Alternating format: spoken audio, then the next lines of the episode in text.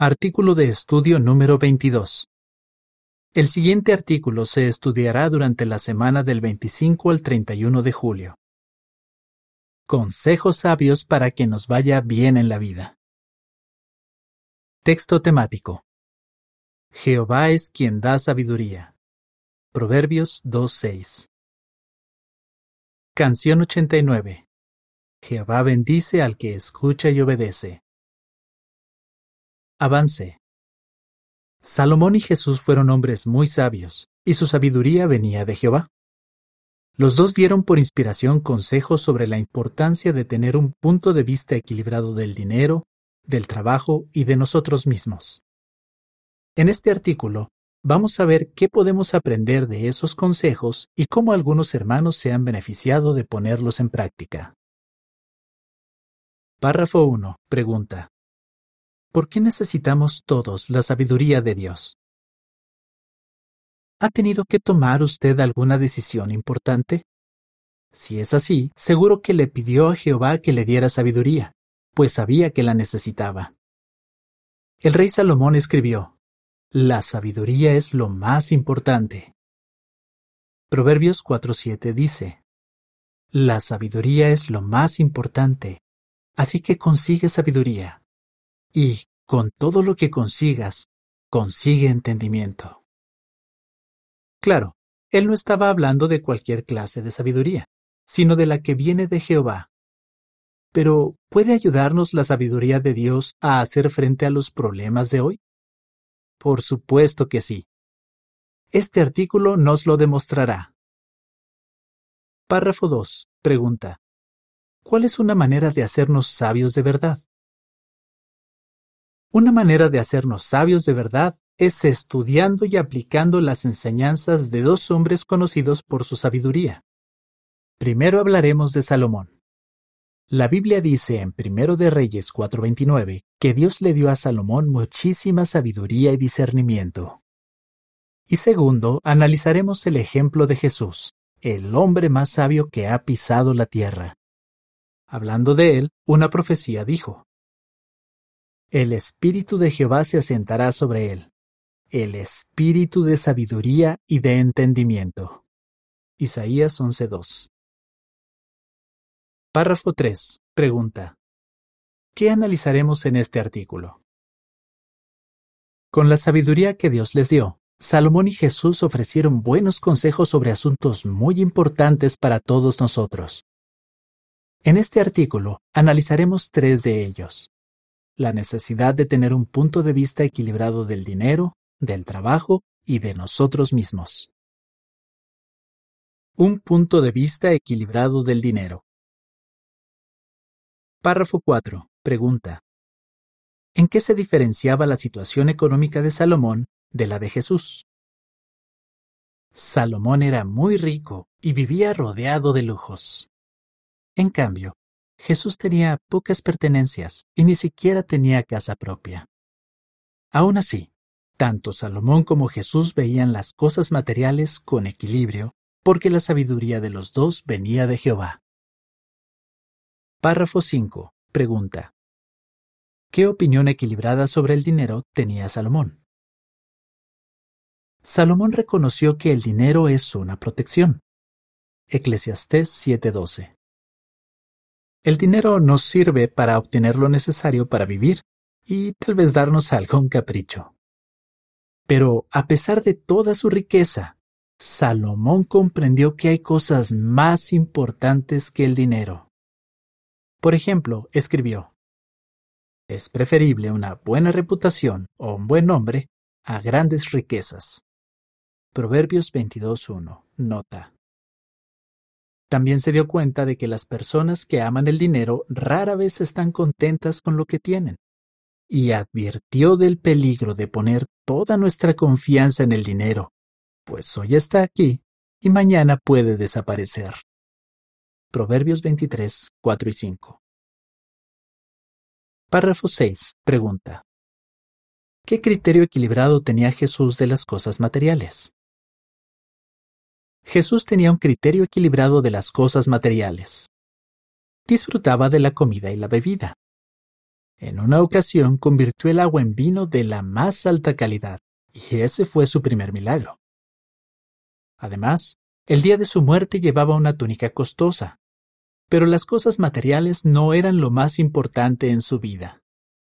Les dijo a sus discípulos, Nadie puede ser esclavo de dos amos. No pueden ser esclavos de Dios y a la vez de las riquezas. Mateo 6:24 Jesús enseñó que, si buscamos primero el reino, Jehová se encargará de que tengamos lo necesario. Mateo 6, 33 dice, Así que nunca se angustien y digan, ¿qué vamos a comer? o ¿qué vamos a beber? o ¿qué vamos a ponernos? Porque es la gente de las naciones la que busca todas estas cosas con tanto empeño. Su Padre Celestial sabe que ustedes necesitan todas estas cosas. Por lo tanto, sigan buscando primero el reino y la justicia de Dios, y entonces recibirán también todas esas cosas. Párrafo 7. Pregunta. ¿Qué bendiciones ha disfrutado un hermano por tener un punto de vista equilibrado del dinero? Muchos hermanos y hermanas se han beneficiado de seguir los sabios consejos de Jehová relacionados con el dinero. Veamos el ejemplo de un hermano soltero llamado Daniel. Él cuenta, Cuando era adolescente decidí que servir a Jehová sería lo más importante en mi vida. Como Daniel se ha esforzado por llevar una vida sencilla, ha podido usar su tiempo y sus habilidades para colaborar en labores de socorro y servir en Betel. Añade, la verdad es que nunca he lamentado la decisión que tomé. Claro, podría haber ganado mucho dinero si me hubiera centrado en eso, pero entonces no tendría todos los buenos amigos que tengo ahora. Además, poner el reino en primer lugar me da una felicidad que jamás tendría si me dedicara a ganar dinero. No hay dinero en el mundo que se pueda comparar con todas las bendiciones que Jehová me ha dado. Está claro que si nos centramos en las cosas espirituales y no en el dinero, salimos ganando. Las imágenes para los párrafos 6 y 7 muestran que Juan y Tomás son dos testigos jóvenes de la misma congregación. Juan le dedica mucho tiempo a su automóvil. Tomás usa el suyo para llevar a los hermanos a la predicación y a las reuniones. El comentario dice, ¿Impide nuestra forma de ver las cosas materiales que pongamos el reino en primer lugar? Un punto de vista equilibrado del trabajo. Párrafo 8. Pregunta. ¿Cómo sabemos que Salomón tenía un punto de vista equilibrado del trabajo? Salomón dijo que la satisfacción que sentimos por nuestro duro trabajo es un regalo de Dios. Eclesiastés 5, 18 y 19 dice, Esto es lo que yo he visto que es bueno y apropiado, que una persona coma y beba y disfrute de todo el duro trabajo en el que tanto se esfuerza bajo el sol durante los pocos días de vida que el Dios verdadero le ha dado, pues esa es su recompensa. Además, cuando el Dios verdadero le da a un hombre riquezas y posesiones, y también la capacidad de disfrutarlas, éste debe aceptar su recompensa y disfrutar de su duro trabajo. Eso es un regalo de Dios. También escribió en Proverbios 14:23, Todo trabajo duro genera beneficios. Y él no hablaba por hablar. Sabía muy bien lo que era trabajar, pues construyó casas, plantó viñas, hizo jardines y estanques, y también construyó ciudades. Sin duda tuvo que trabajar muy duro. Y seguro que Salomón se sintió satisfecho hasta cierto grado, pero sabía que eso no era suficiente para ser feliz. Además hizo muchas cosas para Jehová. Por ejemplo, supervisó la construcción de un hermoso templo para adorar a Jehová, una obra que duró siete años. Después de hacer cosas tan distintas en su vida, se dio cuenta de que las actividades espirituales son las más importantes. Escribió. Después de oírlo todo, la conclusión es esta.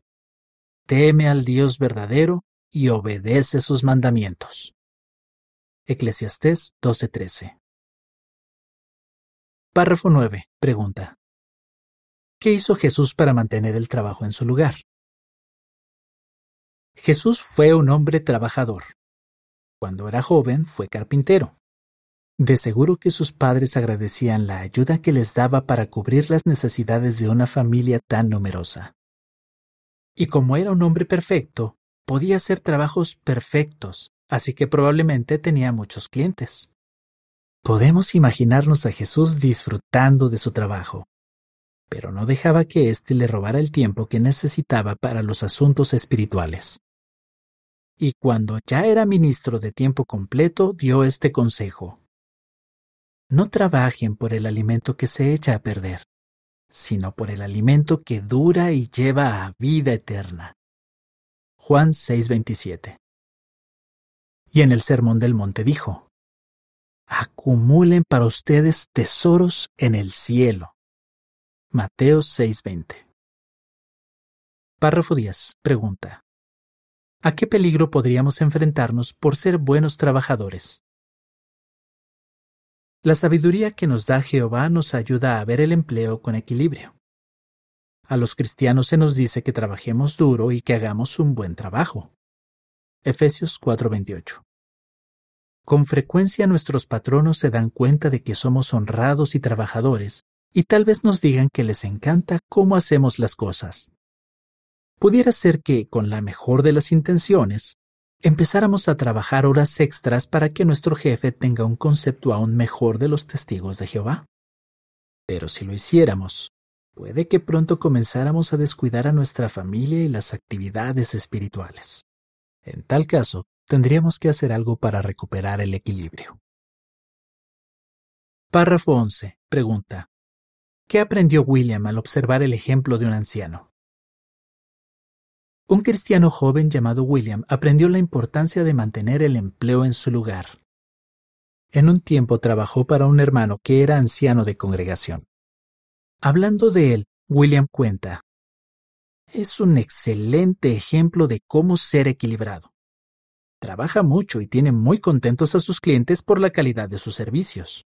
Pero cuando termina el día, sabe dejarlo todo atrás y concentrarse en su familia y en su religión y la verdad es que es una de las personas más felices que conozco. La nota a pie de página dice, vea el artículo Cómo disfrutar del trabajo duro de la Atalaya del 1 de febrero de 2015. Fin de la nota. En las imágenes para los párrafos 10 y 11 se muestra que Juan está trabajando horas extras porque no quiere decepcionar a su jefe. Cada vez que el jefe le dice que trabaje más horas, Juan lo hace. Ese mismo día por la tarde, Tomás, que es siervo ministerial, acompaña a un anciano a una visita de pastoreo. Ya ha hablado con su jefe para decirle que él dedica algunas tardes de la semana a sus actividades espirituales. El comentario dice, ¿qué podemos hacer para mantener el equilibrio entre el trabajo y las actividades espirituales? Un punto de vista equilibrado de nosotros mismos. Párrafo 12. Pregunta. ¿Cómo demostró Salomón que tenía un punto de vista equilibrado de sí mismo? ¿Y cómo lo perdió? Mientras Salomón fue un buen siervo de Jehová, tuvo un punto de vista equilibrado de sí mismo. En una ocasión, cuando era joven y llevaba poco tiempo en el trono, reconoció sus limitaciones y le pidió a Jehová que lo guiara. Además fue consciente del peligro de convertirse en una persona orgullosa. Escribió en Proverbios 16-18. El orgullo viene antes de estrellarse y la arrogancia antes de caer. Lamentablemente con el tiempo olvidó sus sabias palabras. Cuando ya llevaba unos años reinando, se hizo orgulloso y empezó a pasar por alto las normas de Dios. Por ejemplo, la ley incluía este mandato para los reyes hebreos. Tampoco debe tener muchas esposas, para que su corazón no se desvíe. Deuteronomio 17:17 Salomón desobedeció esta ley y tuvo setecientas esposas y trescientas concubinas, y muchas de ellas adoraban a otros dioses. Quizás pensó que tenía todo bajo control, sea que lo haya pensado o no, lo cierto es que con el tiempo sufrió las consecuencias de alejarse de Jehová. Párrafo 13. Pregunta. ¿Qué lecciones aprendemos al meditar en la humildad de Jesús? Jesús siempre se vio a sí mismo con humildad y equilibrio. Antes de venir a la tierra, hizo muchas cosas maravillosas en su servicio a Jehová. Colosenses 1.16 dice que por medio de él todo lo demás fue creado en los cielos y en la tierra. Al parecer, en el momento de su bautismo, Jesús recordó cosas que había hecho cuando estuvo en el cielo con su Padre. Pero no se volvió orgulloso al recordar todo eso. De hecho, nunca se comportó como si fuera superior a los demás. Les dijo a sus discípulos que no había venido a la tierra para que le sirvieran, sino para servir a los demás y para dar su vida como rescate a cambio de muchas personas. Mateo 20:28 Admitió que no podía hacer ni una sola cosa por su cuenta. Qué humilde fue Jesús. ¿Verdad que queremos seguir su buen ejemplo? Párrafo 14. Pregunta. ¿Cómo nos ayudan las palabras de Jesús a tener un punto de vista equilibrado de nosotros mismos? Jesús les enseñó a sus discípulos que debían tener un punto de vista equilibrado de ellos mismos. En cierta ocasión les aseguró, los cabellos de su cabeza están todos contados. Mateo 10:30. ¿Cuánto nos consuelan estas palabras, sobre todo si tenemos la tendencia a vernos de manera negativa? Nos recuerdan que nuestro Padre Celestial se interesa muchísimo en nosotros, que para Él somos muy valiosos. Si Jehová cree que merecemos servirle y vivir para siempre en el nuevo mundo, ¿quiénes somos nosotros para cuestionar su criterio? Párrafo 15. Pregunta A. Según recomendó la Atalaya hace unos años, ¿qué criterio equilibrado deberíamos tener? Pregunta B. Tal como se ve en las fotos de la página 24, ¿qué bendiciones nos perdemos si nos centramos demasiado en nosotros mismos? Hace unos 15 años, la atalaya nos animó a tener un criterio equilibrado de nosotros mismos. Dijo, por supuesto, no queremos darnos tanta importancia que nos volvamos engreídos, pero tampoco queremos irnos al otro extremo y concluir que no valemos nada. Más bien, nuestro objetivo debe ser formarnos un concepto realista de nosotros mismos, y para ello debemos tener en cuenta tanto nuestros puntos fuertes como nuestras limitaciones. Una cristiana lo expuso de este modo. Ni soy la maldad personificada, ni soy la mejor persona del mundo. Tengo virtudes y tengo defectos como el resto de la gente. Nos damos cuenta de que es muy bueno vernos a nosotros mismos con equilibrio. La nota a pie de página dice, Vea el artículo. La Biblia nos ayuda a sentirnos satisfechos, de la Atalaya del 1 de agosto de 2005. Fin de la nota. Las imágenes para este párrafo muestran que Juan está centrado en sí mismo. Tomás, que pone en primer lugar a Jehová, amplía su círculo de amigos mientras trabaja en la remodelación de un salón de asambleas. El comentario dice, ¿Qué oportunidades y bendiciones podríamos perdernos si no tenemos un criterio equilibrado de nosotros mismos? Párrafo 16. Pregunta. ¿Por qué nos ofrece Jehová consejos sabios? En su palabra, Jehová nos ofrece consejos sabios. Lo hace porque nos quiere y desea que seamos felices. La mejor decisión que podemos tomar es poner a Jehová en primer lugar en nuestra vida. Eso es lo que nos hará verdaderamente felices.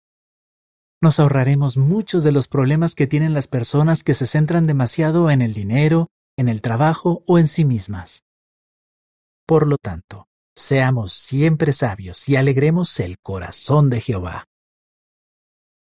¿Qué aprendemos de los consejos inspirados que dieron Salomón y Jesús sobre los siguientes asuntos?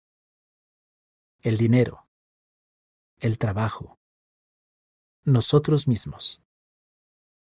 Canción 94. Agradecidos por la palabra de Dios. Fin del artículo.